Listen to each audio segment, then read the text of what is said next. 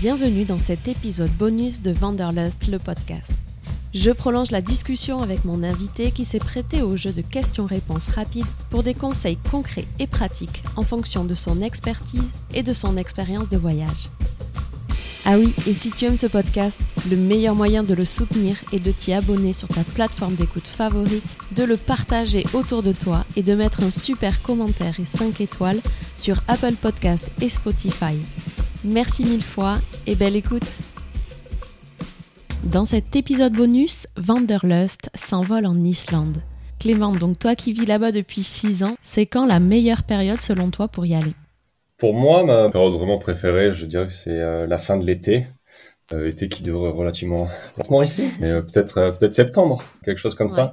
Idéalement début septembre, c'est une période où on peut encore choisir de visiter soit les hautes terres, soit euh, tout le reste du pays, finalement de suivre la côte, une route principale euh, qui fait le Ouais. tour de l'île. L'Islande est vraiment un pays à deux saisons. L'hiver n'offre pas du tout les mêmes possibilités euh, que l'été. Et finalement, septembre, on peut se permettre euh, bah, de jongler entre les deux. Ok. Il n'y a pas d'automne et de printemps. L'automne dure euh, deux semaines en fonction des saisons. Ah ouais. Et le printemps, en fonction de ta définition, euh, peut durer plusieurs mois. Euh, voilà, on a beaucoup de précipitations ici. euh, voilà, le fait d'être une Ah ouais. petite île au milieu. Euh, mais finalement, ce qui différencie euh, les deux saisons de voyage je dirais, en Islande, c'est qu'on a une saison hivernale où on, on a la neige, euh, on a les aurores boréales, on a, pour les personnes Mm. qui peuvent voir, souvent des grottes de glace sur les glaciers. Voilà, c'est vraiment la- le haut de la saison, le pic de la saison. Et puis de l'autre côté, on a l'été où on peut se permettre bah, beaucoup plus de la randonnée. On a de la lumière, contrairement à l'hiver, où on a des journées euh, des fois avec 4 heures de lumière. Euh, voilà, si vous venez euh, en juillet, on peut passer 24 heures dehors, donc on peut choisir euh, de voyager un petit peu à l'heure qu'on veut. Euh, donc voilà, Mhm. vraiment euh, deux salles, deux ambiances. Euh, mais septembre, un petit peu entre les deux, puisque la neige a fondu, les hautes terres, euh, les chemins de rando sont ouverts. Et puis on commence déjà à revoir des aurores euh, pour les plus courageux qui veulent être, Ah. réveillés au milieu de la nuit. Mais t'as quand même un peu de jour et un peu de nuit en, en septembre. Ouais, c'est ça. On a, on a la nuit qui doit tomber à, je sais pas, peut-être 22h, 23h, Ouais. quel- quelques heures de nuit noire. Ok. Si on veut aller en, en Islande, c'est quoi pour toi les incontournables, euh, bah, tes endroits toi préférés Les gens, j'ai très très souvent évidemment eu cette question. Ma réponse est plutôt de suivre ses envies et d'aller. euh, souvent, on peut pas, on peut pas se tromper en Islande. C'est-à-dire qu'il faut, il faut savoir s'écouter et que euh, finalement aller euh, aux endroits où on vous dit d'aller, vous allez très souvent vous retrouver avec des centaines, si ce n'est des milliers de personnes au même endroit. Et je sais que pour beaucoup de personnes, ça peut un petit peu euh, casser le voyage. Alors je comprends qu'on a envie de voir ces, ces endroits-là, mais il faut se dire qu'à chaque endroit où il y a une cascade, si vous randonnez peut-être une demi-heure ou une heure au-dessus de cette cascade, vous allez probablement en trouver une deuxième, une troisième, une Mm. cinquième, une vingtième. Donc il faut euh, parfois juste écouter. Et puis si vous avez envie d'être un petit peu tranquille, faites un petit peu de rando si vous pouvez. Et euh, généralement quand on marche une demi-heure, une heure, on divise déjà euh, par deux, par cinq le nombre de personnes qu'on croisait dans notre journée. Pour moi, c'est ce qui fait la différence dans des pays aussi sauvages que l'Islande. Parce que si je suis installé ici, finalement, c'est pas pour être euh, sur un parking avec une vingtaine de bus, mais Hmm, plutôt pour, euh. Être un petit peu plus isolé, quoi. ah, ouais, comme je disais, marcher un petit peu. euh, tout est magnifique, tout est magnifique. C'est, c'est, Ouais. on, on peut pas se tromper ici. Et quel type de paysage, du coup, euh, entre volcans, glaciers, cascades C'est quoi les, les paysages qu'on peut voir? Si vous aimez euh, les glaciers, ça sera vraiment sur la côte sud. C'est là où finalement ils sont le, le plus accessibles et le, et le plus proche de, de la route. Vous trouverez aussi en fait différentes euh, compagnies qui vous proposeront de vous amener euh, en sécurité sur les Grâce glaciers. à des guides Euh, compétents grâce à des guides compétents. Euh, si vous aimez la tranquillité, je recommande. Ils vont me détester là-haut parce qu'ils veulent, ils veulent pas que les gens viennent. vais vous recommander les, les fjords, les fjords de l'ouest, au nord-ouest euh, de l'Islande, qui sont beaucoup plus sauvages, qui sont très souvent hors parcours, parce qu'en fait, bah, c'est des fjords. Donc en fait, on conduit euh, autour euh, de, en suivant la route. Il y a, il y a quasiment pas de pont. Donc en fait, euh, pour, pour faire quelques kilomètres, ça fait plusieurs, ça nous prend plusieurs heures. Euh, mais c'est, beaucoup plus sauvage et c'est très, très beau. Il y a un peu plus de vie Ouais. en fait euh, là-haut, on va dire qu'à certains endroits. Mm. Et puis si vous aimez la rando, je vous conseillerais de venir sur les mois d'été, bien vous renseigner parce que chaque année les ouvertures de route ne sont pas euh, au même moment. C'est quelque chose qu'on ne choisit pas. On suit la nature ici en Islande et euh, pour aller dans les hautes terres en fait. D'accord. Tout, euh, tout ce qu'on appelle les hauteurs, c'est des routes qui sont connectées par des F-roads, qui sont en fait des, des routes euh, en plus ou moins bon état, Mm. mais où légalement vous êtes obligé d'avoir un 4 pour y accéder. Euh, Et ça, généralement, c'est de fin juin à début septembre, septembre. Et c'est des paysages complètement lunaires. Et puis, il n'y a, pas de ville, en fait. Personne ne vit dans les. C'est c'est- Ah oui. c'est fermé globalement 9 mois de l'année. Donc, il n'y a que 3 mois où on peut y aller. Et c'est assez, euh, assez incroyable. Bah j'imagine. Et si on veut visiter l'Islande, tu conseilles de louer un 4x4, c'est ça? Et c'est possible de le faire sans guide, sans personne? Ou il y a moyen encore de trouver quand même, euh, voilà, de faire un petit peu de, de prendre un guide et ça va pas être le même budget peut-être aussi? Alors, ça sera clairement pas le même budget, ça sera clairement pas le même type de voyage. Je conseillerais un pays qui est cher, Ouais, donc de venir euh, financièrement euh, préparé. Et quitte à être ici, conseillerais aussi de prendre le temps, de prendre, euh, si vous voulez voyager autour du pays, euh, s'il vous plaît, arrêtez de venir ici pour cinq jours. Venez, euh, je sais pas, un mois, un mois pour commencer en Islande, euh, voyager tranquillement. Je pense que sur certains mois de l'année, les plus chauds, un van, ça peut être relativement cool. Ouais. Euh, une fois de plus, hein, les aléas de la météo, faut se préparer. Ouais. On peut euh, des fois avoir une semaine de pluie quoi, consécutive, donc c'est un petit peu, déprimant parfois. Faut être équipé. Mais le 4x4 pour l'été, le 4x4 pour l'hiver, l'hiver, entre saisons, je pense que enfin, si votre plan c'est simplement de rester sur la route principale, il n'y a pas forcément besoin de, de, de louer un 4x4 parce que ça va financièrement vous coûter euh, autre chose. ouais.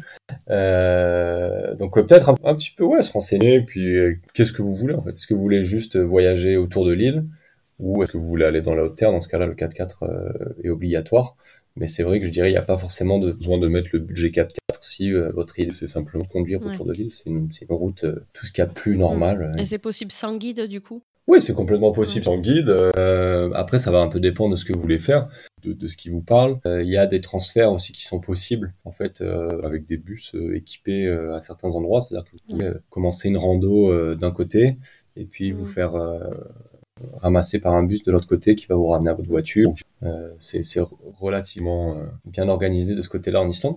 Après, si vous voulez sortir complètement des sentiers battus, c'est vrai qu'il va falloir se renseigner Ouais, ça se Énormément.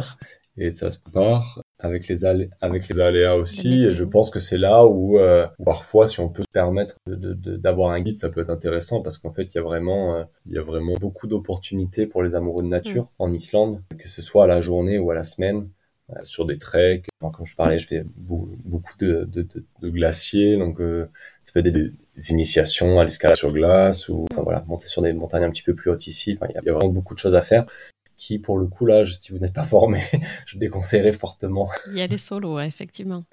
Et donc, si toi, tu, tu continues, c'est possible. Comment on Mm. fait pour, euh, pour explorer euh, avec toi ces glaciers?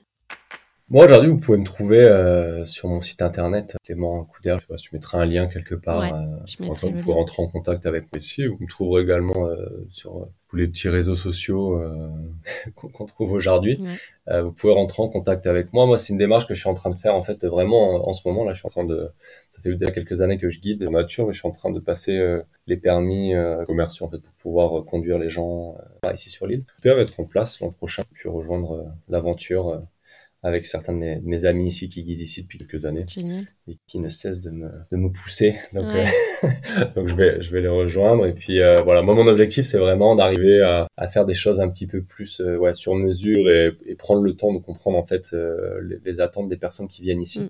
Et puis proposer des choses Sur mesure euh, un peu. Et un peu en dehors des sentiers battus quand même. voilà, c'est ce que j'allais dire. Je, si, si vous voulez euh, euh, voir Skogafoss, pour les gens qui sont venus en Islande comprendront, c'est la, la cascade la plus connue, je pense, sur la côte Mm. sud. Euh, vous n'avez pas besoin de moi. Ouais. Je, vous pouvez juste euh, prendre une voiture, prendre un bus. Je, je ne vais pas vous amener là-bas. Par contre, si vous voulez aller en montagne, ou si vous voulez aller sur des glaciers, ou si vous voulez aller explorer des choses un petit peu plus, euh, un petit peu plus compliquées, ou apprendre euh, aussi peut-être la photo, enfin Ouais. apprendre en tout cas développer euh, votre art. Moi, c'est un plaisir toujours de partager ces choses-là. Donc, Ça peut être des workshops euh, qui peuvent être intéressants. exactement. Et c'est possible avec des enfants? Sur le glacier? Ou partout ou... Ouais, je pense, je pense, je pense que ça, je pense que le voyage est important de plus de l'âge. Hein, Mm. on en a parlé tout à l'heure.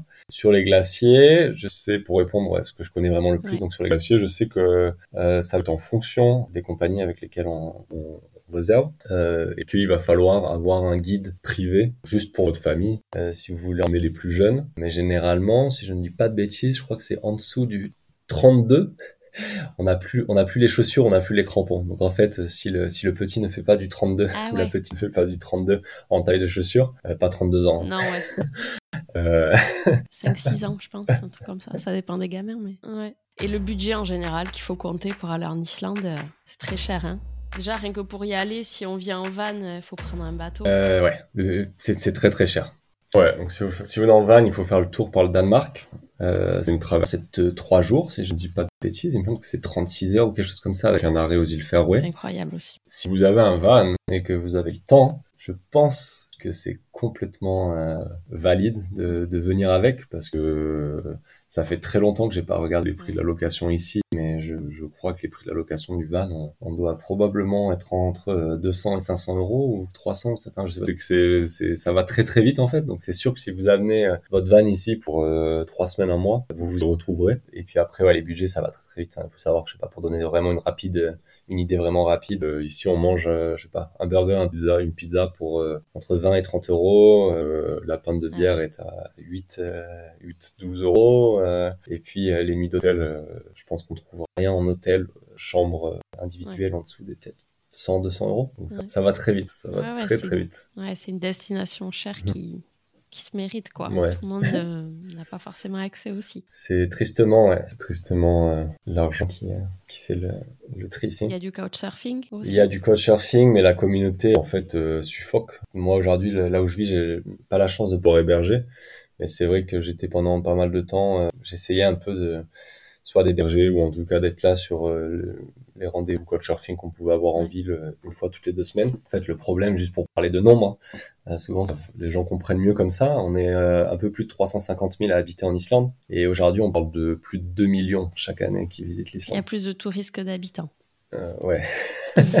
par, par année, ouais. Donc c'est assez, euh, c'est Ouais. assez intense et c'est vrai que pour avoir été pendant un certain temps et c'était pas encore ces chiffres-là euh, sur Couchsurfing, c'était sur les périodes d'été euh, 10, 15, 20 messages par jour. Ouais, En fait, on, c'est bah, tu peux ouais. plus en fait. C'est Mm.